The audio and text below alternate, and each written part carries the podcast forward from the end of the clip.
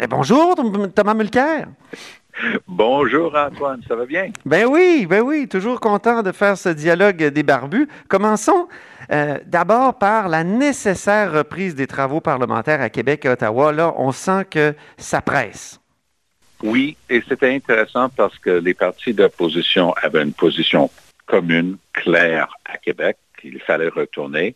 Et ils ont réussi à s'entendre avec le gouvernement Legault, qui parle de la date du 4 mai depuis un certain temps. Et donc, tout de suite après, le lendemain, le Parlement, l'Assemblée nationale à Québec va resiéger et peut-être ils vont garder certaines règles pour la distanciation, pour respecter les règles qu'on essaie d'imposer à tout le monde. Il faut quand même suivre les règles qu'on veut que les autres obéissent. Mais dans une société démocratique, Antoine, c'est essentiel d'avoir un Parlement qui fonctionne et la possibilité pour les partis d'opposition de questionner le gouvernement. Parce que sinon, c'est sûr que les deux barbus, tous les vendredis, peuvent poser plein de questions et faire plein d'analyses, mais ça n'a pas le même objectif et ça n'a certainement pas le même résultat avec le gouvernement. Donc, je pense que cette, nécessaire, cette reddition de comptes nécessaire obligatoire doit avoir lieu. Québec est en train d'y voir. Mm-hmm. Ottawa, c'est une autre paire de manches. Normalement, Ottawa reprend lundi prochain. Il y a des discussions on nous informe en ce moment à Ottawa parmi les partis. Les conservateurs commencent à s'impatienter un peu. M. Trudeau a la glace libre complètement pour lui. Même quand ça a siégé, par exemple, samedi de Pâques, ça a siégé pour adopter à, la vapeur euh, un, nouveau programme pour les entreprises. Le programme lui-même est formidable. Ça va permettre à beaucoup de gens de garder leur lien d'emploi avec leur employeur. Mais le problème, c'est qu'on regarde la période des questions, quelques questions bien taillées, posées par les partis d'opposition, puis esquive après esquive, pas de vraie réponse. Donc, il va falloir que pour demeurer avec une une démocratie saine et qui fonctionne réellement, qu'on commence à avoir une occasion pour les partis d'opposition de faire leur travail à Ottawa, comme ce sera le cas à Québec. Si on te posait la question, pourquoi c'est pas suffisant, les journalistes, étant donné que M. Legault a tenu ce discours-là pendant plusieurs jours, puis là, j'ai entendu tout à l'heure euh, M. Trudeau reprendre à peu près les mêmes arguments. Pourquoi c'est pas euh, suffisant, les journalistes? Bien, les journalistes, d'abord, ne sont pas structurés pour être des gens qui demandent des comptes et qui font face au gouvernement d'une manière structurée, comme c'est le cas à la Chambre des communes. Euh, l'organisation, par exemple, des points de presse euh, de M. Trudeau est, fascinante parce que je travaille avec un, groupe de, de, presse du côté anglophone. Les gens doivent s'inscrire plus d'une heure avant la conférence de presse. Il faut lever sa main électroniquement. Il n'y a pas grande surprise. Puis on voit de la manière que c'est orchestré, le choix des questions et les intervenants. Euh, il y a M. Trudeau n'est pas mis à mal dans, ses questions et réponses. Eh, mais je t'écoute, c'est le, fantasme de Dimitri Soudas l'ancien porte-parole de Stephen Harper, ce qui se passe actuellement. Et, mon, et mon collègue à la joute. Oui, oui, oui, c'est ça. Mais c'est exactement ce qu'il essayait d'organiser difficilement avec des, avec des, grèves carrément de, de, reporters. Et là, c'est exactement ce qui se passe, non?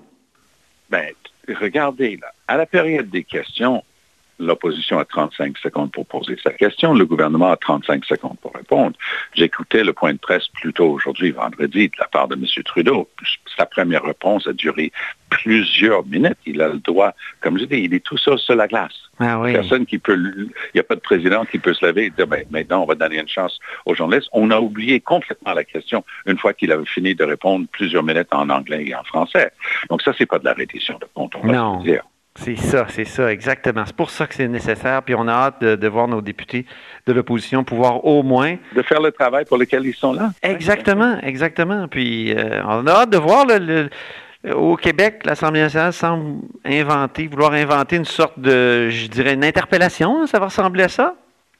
Oui, et je pense que ça va être nécessaire. Moi, j'ai l'impression que tout le monde va être capable de respecter les règles, comme M. Legault le dit tout le temps, six pieds, deux mètres entre les gens. On va être capable d'avoir quelque chose qui a de l'allure, mais aussi, on va commencer à avoir l'occasion d'avoir des réponses ou que ce soit clair qu'ils sont en mhm. train de refuser de répondre.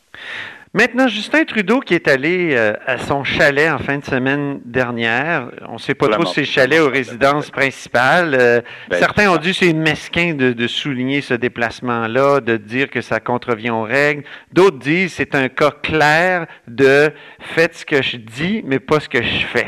Ton impression, toi, euh, Thomas? Mettez-vous dans la peau de, du policier ou de la policière sur la ligne de front entre, admettons, Ottawa et Gatineau ou encore entre Hawkesbury et Grenville, la. Pensez à ça pour une seconde. Mm-hmm. Cette personne-là doit appliquer un décret ministériel du gouvernement du Québec, le décret 2020-013, qui stipule que pour des raisons de santé publique et de protection du public, on doit rester chez nous. Donc, les gens qui habitent Ottawa n'avaient plus le droit d'aller à des endroits comme Wakefield en Outaouais, mm-hmm. qui est un, beau village de, pour les, gens qui viennent en été et ainsi de suite. Et là, ils disaient, mais ils viennent dans nos épiceries, ils passent la journée à Ottawa, il y a du COVID à Ottawa, nous, on est bien. Et là, le gouvernement du Québec a dit, OK, on, stop. Vous restez dans votre résidence principale, puis vous n'avez plus le droit de venir dans des régions. Donc, M. Trudeau a fait fi de cette loi. Puis, ce n'est pas une question de directive, de consigne, c'est une un, décret qui a force de loi qui est appliqué par la police. C'est ça. Donc, on apprend qui est allé. Donc là, les excuses ont commencé, comme vous avez dit si bien. Ben, peut-être, ça pourrait peut-être maintenant être considéré sa résidence principale. Non, la résidence principale du premier ministre du Canada est à Ottawa, le capital du Canada, pas au Québec. Ça, c'est une résidence secondaire. C'est écrit comme tel dans les documents de la Commission nationale. C'est la résidence secondaire, la résidence de villégiature du, du, premier ministre du Canada au lac Mousseau en, français, puis qui porte mhm. le nom de Harrington Lake en, anglais. Ah bon, il y, a, un nom différent en anglais et en français? Oui, il y avait deux, deux vieilles familles qui étaient là, puis les francophones l'appelaient du nom de la famille Mousseau, qui avait une, des premières maisons, et les anglophones l'ont toujours appelé d'après la famille Harrington. Ah, ça, c'est un classique canadien, ça. oui, oui, tout à fait, tout à fait. Mais euh, plus sérieusement, pensez donc à cette personne qui est chargée d'appliquer la loi.